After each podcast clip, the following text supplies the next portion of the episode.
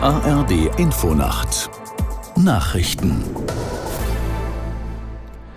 um 0.30 Uhr mit Klaas Christoffersen. Der Fahrgastverband ProBahn hat die kurzfristige Warnstreikankündigung der Lokführergewerkschaft GDL kritisiert. Der Bundesvorsitzende Neuss forderte, einen Ausstand zwei Tage vorher anzukündigen, damit sich Pendler und Reisende darauf einstellen können. Aus der Nachrichtenredaktion Marei Beermann. Man wünsche sich eine längere Vorlaufzeit, damit etwa Homeoffice mit dem Arbeitgeber vereinbart oder eine Fahrgemeinschaft gebildet werden könne, sagte Neuss der DPA. Im jüngsten Fall sei es nur ein Tag. Der Pro-Bahn-Chef betonte zugleich, man stelle das Streikrecht nicht in Frage.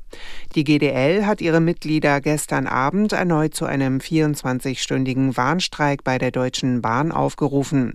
Ab heute Abend 22 Uhr müssen sich Fahrgäste wieder auftauchen tausende Zugausfälle im bundesweiten Bahnverkehr einstellen.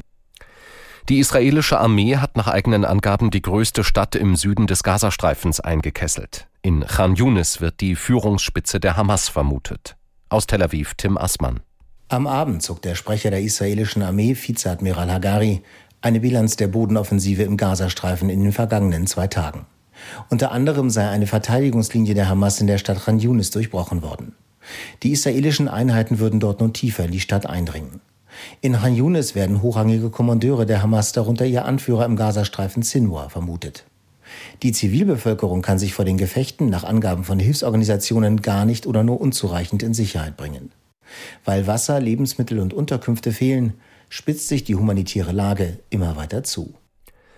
Heute beginnt in Potsdam die nächste Verhandlungsrunde für den öffentlichen Dienst der Länder. Nach vielen Warnstreiks wollen die Gewerkschaft Verdi und der Beamtenbund mit der Tarifgemeinschaft deutscher Länder eine Lösung im Tarifstreit finden. Die dritte Verhandlungsrunde ist für zwei Tage angesetzt. Eine Verlängerung bis ins Wochenende gilt als wahrscheinlich. Die Gewerkschaften fordern 10,5 Prozent mehr Einkommen für die Beschäftigten, mindestens aber eine Erhöhung um 500 Euro. Die Arbeitgeberseite hat noch kein Angebot vorgelegt. Die Zahl der Beschäftigten in Deutschland, die ausschließlich im Homeoffice arbeiten, hat sich seit der Corona-Pandemie vervierfacht.